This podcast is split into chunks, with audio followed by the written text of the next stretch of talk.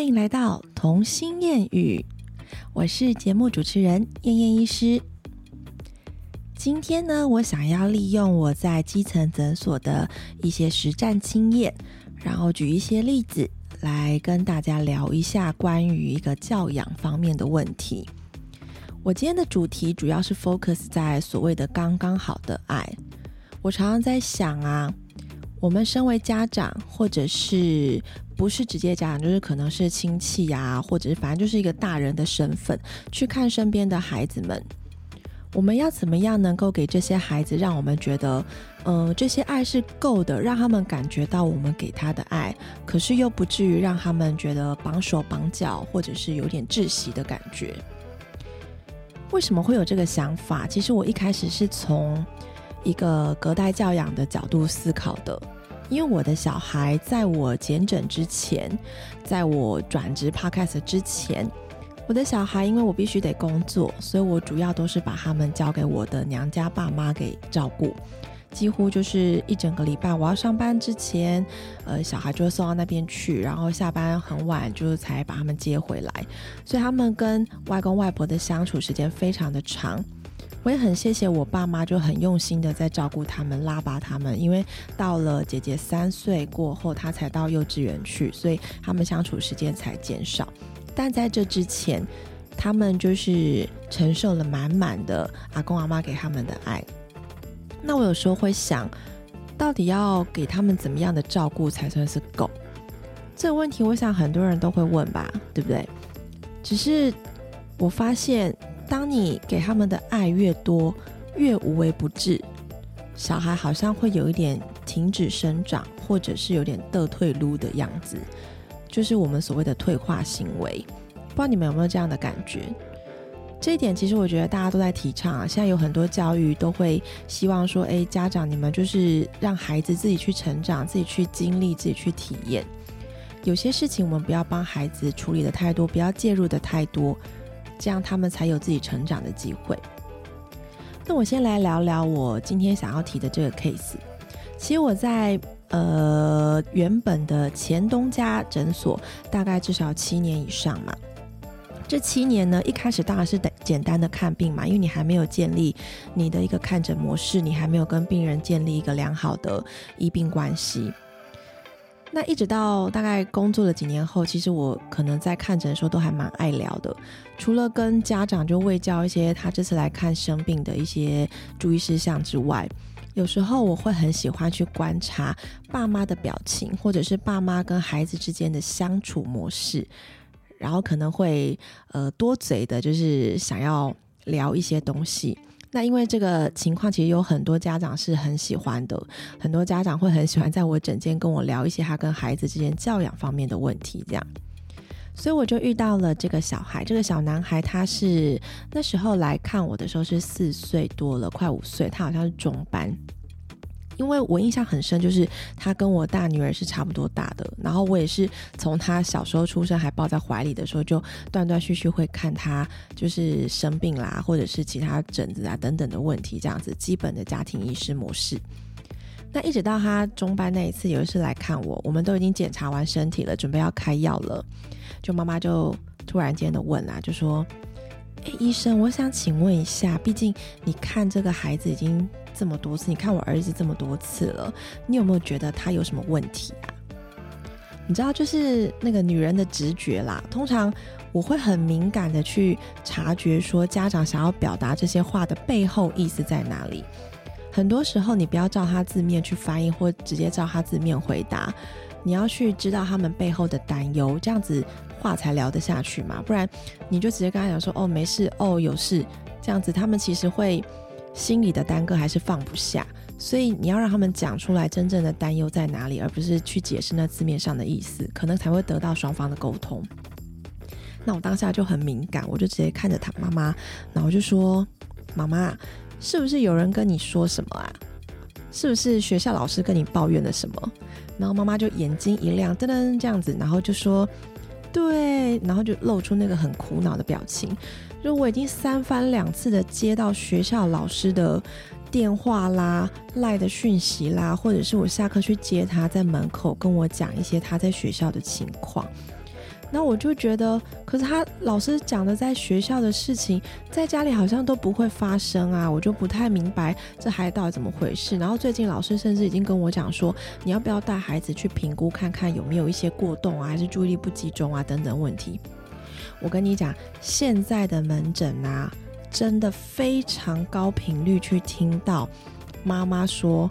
老师怀疑他有没有注意力不集中或者是过动的问题，然后叫他们先来问医生要不要去做一些心理评估，真的很常见哦。我有一点讶异到，就是现在的教育这一块，的确啦，我觉得你幼稚园的老师要非常敏感的去 sense 到这个孩子。可是我觉得，因为你知道这个疾病之后，这个疾病意识抬头了，大家都知道要早点治疗嘛，早疗的状况会对小孩的状后后续愈后情况会很好。是没错，可是大家都忘记去考量一个根本的原因。诶，我发现很多教育界，当然也是有很厉害、很优秀的老师，会直接真的察觉到这个孩子是有问题。他也不是每个都说有问题，可是我觉得孩子们被这样说的范围很广泛。为什么？因为其实你一个学期就是一个班级里的孩子，其实有那个年纪最大跟年纪最小的，甚至是差了一岁耶。你去算算看，我们的入学年级差了一整岁的孩子，我相信他们在平常的行为或者是思考模式就会有很大的落差。那在老师一样带班，如果他班级人数太多的情况下，他可能就很明显觉得这个 A 同学跟不上 B 同学，那 A 同学可能就是有问题的这样子之类的啦。我会有点担心会不会有这样的情况，因为我门诊被这样子问下来，可能五个小孩里面。真的，我会跟他讲说要去追踪或者是怎样的，可能只有一个到两个，所以这个几率是很低的。那再来就是考虑说，除了一个班上大年纪跟小年纪这中间的差别之外，我觉得还有一个很重要的点，就是目前在老师这边也没有办法克服，在医生这边也没有办法克服的事情，就是孩子在家里的教养方式。所以这个就要回归到我今天讲的这个主题，什么叫刚刚好的爱？这样，所以我当下就问妈妈，就说：“诶，你老师是讲了哪些例子？你说来听听，我来看一下。”就妈妈就说：“呃，老师举例啦，举凡是说，就已经上学了一个学期了，现在到第二个学期了。”明明就知道早上一来就是要先去换室内鞋，然后把鞋子放到鞋柜放好。光是这件事情，老师就觉得每天都要叮咛他，如果不叮咛他，不叫他去把鞋子收起来，他就会忘记。然后老师这件事又跟我讲很多次啊，我每天就回家跟他说，你要把鞋子放进鞋柜啊。然后孩子也是说，哦，好啊，好啊。可是明天他又忘记了。然后或者是另外的小事是说，吃完便当就他的三色碗嘛，吃完碗之后，他的碗总是会忘记要擦，或者是忘记要收好之类，就留在桌上。还有诸如很多事情啦，就老师叫他参与活动，然后他就拖拖拉拉的，就是漫不经心啊，或者是永远是班上最后一个才完成的这样子。所以妈妈举了这些例子给我听。那其实一开始妈妈在问我这个问题的时候，我的心里大致上已经打定了，就是我觉得这个孩子不需要去评估的，因为以我们这样子看了四年下来，其实他在整间是可以完全的做好，可以配合我们医护人员的指令，然后叫他张开嘴巴，叫他转身听背后，叫他把外套脱掉等等，这些指令他是很轻松可以完成的。然后再加上我跟他之间的对谈，因为我会比较习惯，就是大一点的小孩，可能三岁以上以上的小孩，我会希望他这次来看诊是他自己表达的。我会花很多时间，请爸爸妈妈呃先试试看，不要讲他的症状，然后我会直接看着小孩，问小孩说：“你今天怎么了？”然后你告诉我你哪里不舒服，然后请爸爸妈妈。如果有讲错的再补充，或者是他真的可能已经五分钟都还不讲的那种，我会影响到后面的看诊，我才会直接转过去看着妈妈问说：“那他到底怎么了？”这样求助于妈妈。那我就觉得这个孩子，我这样问下来，我每次问他回答都正确啊，应该不至于。而且他眼神跟我的 eye contact 是非常的好的，所以我当时打定就是觉得说，嗯，这个孩子应该不需要去评估。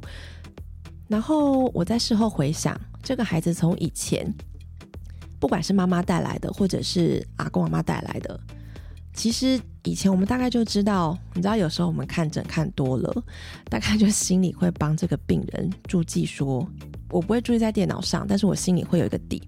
哦，这个阿公阿妈超疼爱的，等下看他喉咙的时候要小心，或者是这个吼，等一下听诊如果哭了，阿妈会很不高兴，或者怎样，就是你知道吗？有一些妹妹嘎嘎要小心。那这个就是在我心中就是被列为所谓叫金孙那一种，就是要 他们可能是被捧在手掌心上的，所以他如果被呃拉扯，因为你有时候看喉咙，你还是要把小孩抓好嘛，要不然他可能你的压舌板会压弄伤他的喉咙，真的那不就更危险？所以我们有时候会请护理人员帮我们把头扶住、固定住，这样。但有一些妈妈会非常反抗这些我们去压制她小孩的动作，那我们心里都要有个底嘛，以免就踩人家的地雷。所以，我们大概知道哪些小孩进来整间是要注意的，妹妹嘎嘎。那这个孩子的特色就是，他就是我刚刚讲的那种金孙。他可能是进来，我要求他自己讲症状，他自己也很想讲。他从三岁过他就很想讲，可是他总是会被很心急的妈妈或者很心急的阿妈立刻就把他讲出来，然后就会甚至在他面前告诉我说：“哎，问他不准啦，他还小，他什么都不懂。”大家有听出来这中间的一些特别的地方吗？我觉得孩子啊。够大了之后，真的要给他一点时间跟空间去表达他自己的思想。当他没有这个训练的过程，他就会很习惯去遵从别人的意见。所以我当下我就妈妈跟我讲抱怨完这些事情之后，他就说：“可是我在家里，我叫他干嘛，他就会干嘛，然后怎样怎样的。”所以呢，我就直接问妈妈说。妈妈，我问你，我先问你最简单的事情好了。他的书包是谁收的？就他要前一天，呃，可能睡觉前准备的书包，或他要换的衣服是谁准备的？然后妈妈就说：“当然是我啊，他自己收的东漏西漏的啊。”这样，然后我就问他说：“那他放学回来之后，他的便当碗？”是谁拿出来洗？他自己拿出来给你洗的，还是怎么样？或者是他吃饭的时候会自己拿餐具，或者是我就问一些很基本的生活事情嘛。那果不其然，我相信你们都猜到妈妈的答案。妈妈就说：“当然是我要从便当碗拿起来洗。啊有时候我上班太晚，就是阿妈会从便当袋里面拿碗出来洗啊。有时候阿妈也忘记了，我到半夜才发现她碗都没有洗，这样子。”哦妈妈可能一开始会觉得我这些事情跟他要不要去评估是不一样，他那时候还没有想到这回事。后来我就慢慢的跟妈妈说：“妈妈，其实啊，小朋友他有自己的想法。你看哦，每次来看诊的时候，他都很想要跟我表达说他现在哪里怎么样，哪里不舒服之类的。可是你们有没有发现，你们的速度可能太快了？”快到不是一个三岁四岁小孩可以反应的程度。那在他想要准备张开嘴巴说出来的时候，你们已经帮他完成了。也许在他心里会觉得说：“哦，那我就不需要再讲了。”那他也懒得思考了，他也懒得去做了。久而久之，他就会养成一个我需要照你们的指令再去做的动作。但是那个是处于在家里的情况，可能你们会。就是很认真的爱他，二十四小时会盯着他，提醒他做什么事情。可能你们有你们要忙的事情，所以一直在后面督促他，就是希望时间时间已经不够了，可以快点解决。可是今天孩子他已经到学校去了，老师一个人可能是对班上的十五个或是三十个，现在幼稚园差不多都是这样。结果老师并没有办法去一言一句的去督促这十五个孩子或三十个孩子。老师必须要去期待他们有一些基本的自理能力，讲过的规定，他们要能够放在心里，接下来有自己自发的动作去完成。这是现在一般的幼稚园应该普遍希望小孩可以达到的能力。我前阵子也跟朋友聊到，就是说，呃，有一些私校的入学考试，国小哦，私立小学的入学考试，他们就是会把小孩就是带带去。自己带去，就家长不能再进去那个考场里面。那去考场，他们可能会是透过玩游戏，或者是有各个关卡。他们其实是在看这个孩子有没有自理能力，所以一般就是如果你一进去他就哭得很惨那种孩子，他直接就是第一关就被刷掉了，就是他可能很依赖性那种的话，就是有一些私立小学就不会收。那幼儿幼儿期的这个养成时间，这个整体时间其实是还蛮长的，有五到六年的时间，因为大概六岁左右才上小学嘛。可是这中间，如果你什么事情都要习惯督促他，然后习惯帮他做好，或者是看不下去，会觉得他外套总是穿自己穿都是歪歪的，或者是鞋总是穿反，或者是你自己吃饭总是掉的满地都是，然后你就很激动的去我要喂你吃饭，我要帮你穿鞋，这样动作才会快，整体才会流畅。那很明显的就是剥夺了孩子学习的能力啊！如果这样子的话，小孩到了小学，到了国中。他就会失去了自己要学习的动力。你们可以认真的想想看这个逻辑。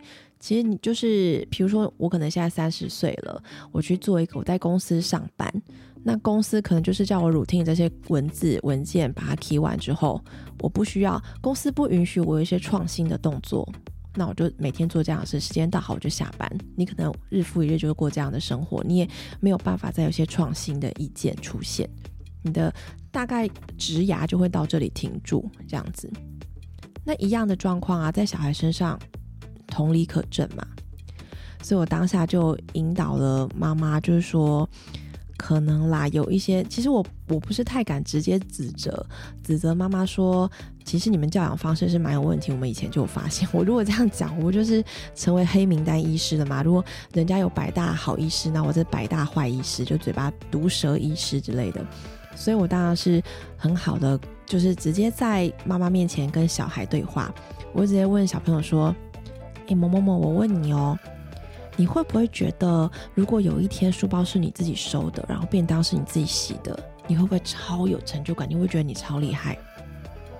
就那个四岁的小孩就回答我说：“会啊，我会觉得我是超人，你知道吗？就是。”其实孩子有他的想法，只是他一直没能表达出来。他也很想要做到一些事情。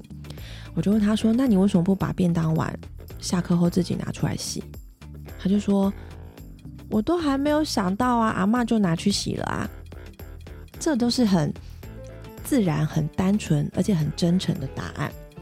所以我当下我就在妈妈面前，我就先跟妈妈说：“他要慢慢来，你可能要改变他在家里的相处模式。”但是我觉得他是目前不需要去评估的，他只是需要有他自己的空间这样子，所以我就在妈妈面前，我就先跟小孩就是勾勾手约定，我就说，那我们约定好，你先帮我把你下课回来的便当碗一个礼拜都自己拿出来，如果你可以做到的话，你下次来看阿姨的时候，一定要跟阿姨说你有拿便当碗出来，阿姨画个小爱心给你，或者是给你一张小贴纸，这样好不好？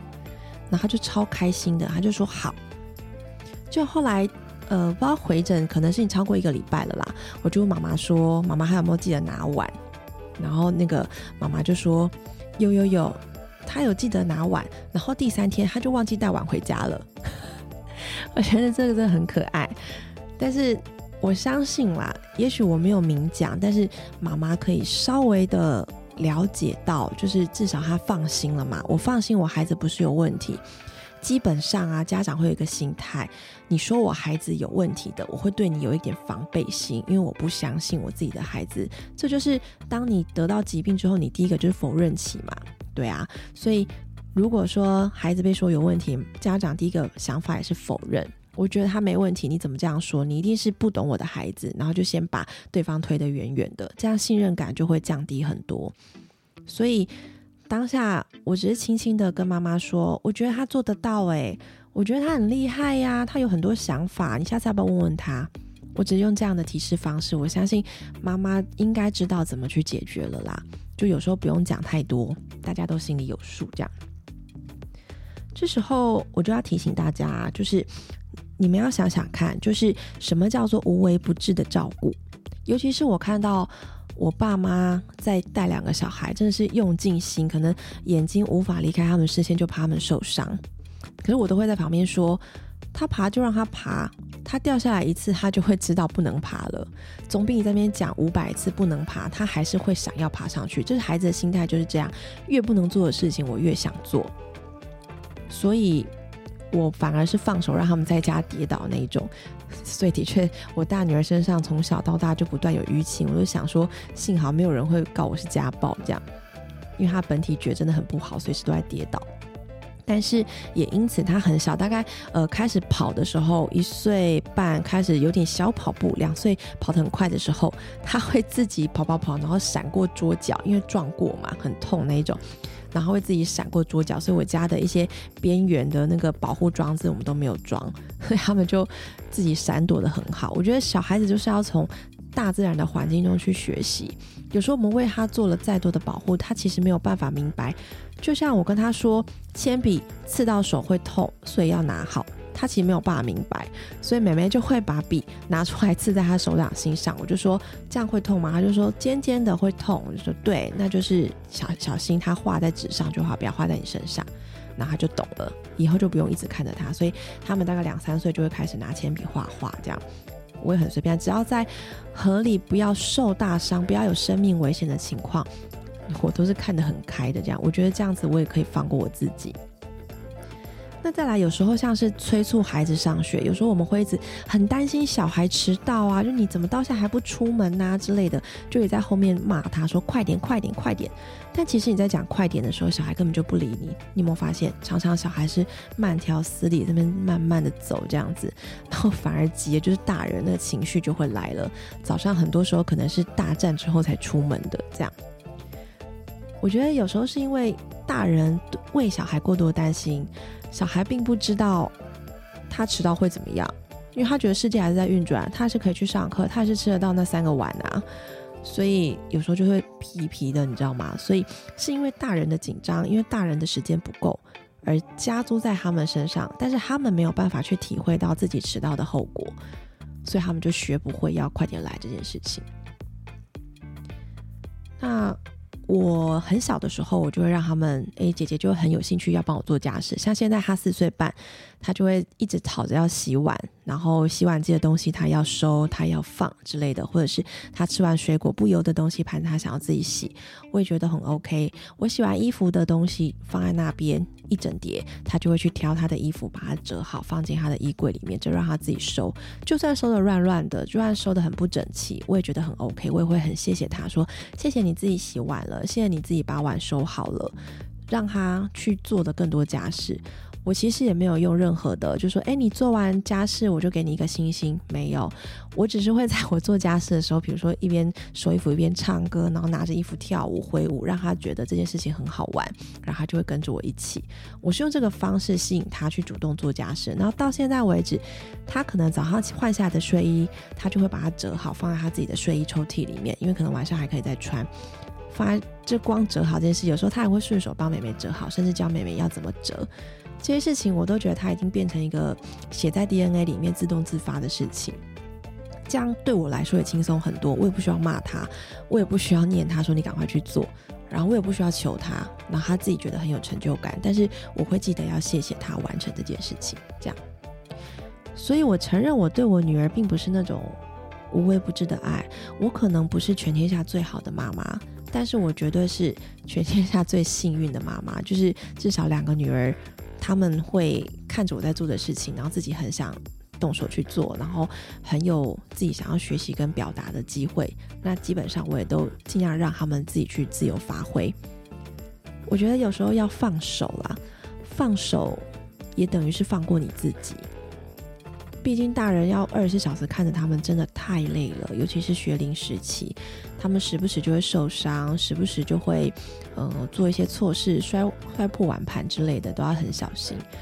但是对他们的信任也是要够，这样子他们才会觉得自己真的很厉害，然后更想去发掘他想做更多的事情。毕竟，我觉得练习才能成就完美嘛。像他折衣服折了这么多次，现在才折得非常的好，这是练习来的。就像妹妹要用水杯喝水，也是洒了一身，洒了很多次才变得很完美。那我如果都是一直担心他洒出来，一直担心他衣服折不好，或是弄乱我折的东西，就把他们赶走，那我什么时候才可以享受到我的片刻清闲？什么时候可以请他们帮忙做家事呢？对不对？所以呀，我觉得对他们的爱，我有照顾他们，我有尽到我的责任，刚刚好就好。有时候我们把他们生出来。他们的人生是要自己去经历、自己去创造的。我能给他的有极限。我希望从很小的时候就可以训练他们有自己思考的能力、自己拯救自己的能力。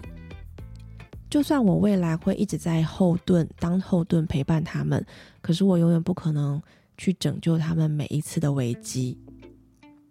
那这是我对我孩子的一些教养的想法跟处理方法啦。当然，很多人可能不以为意，有一些人会觉得我这样是很松散的妈妈，我没有用尽全力去照顾他们，我留了很多时间给我自己。很多人可能不觉得这样是好的，但是换句话说，反过来想，我其实这样子，我比较没有给自己太大压力，我也没有给孩子太大压力，何乐不为呢？这是属于我自己的正向方法。其实这些在很多正向教养的书里面也都有给大家参考，甚至在一些蒙特梭利或是华德福的教养理念，也都是提到要让孩子提早能够自理，自己去完成一些任务，一些生活上的可以照顾自己的方式。希望大家可以参考看看喽。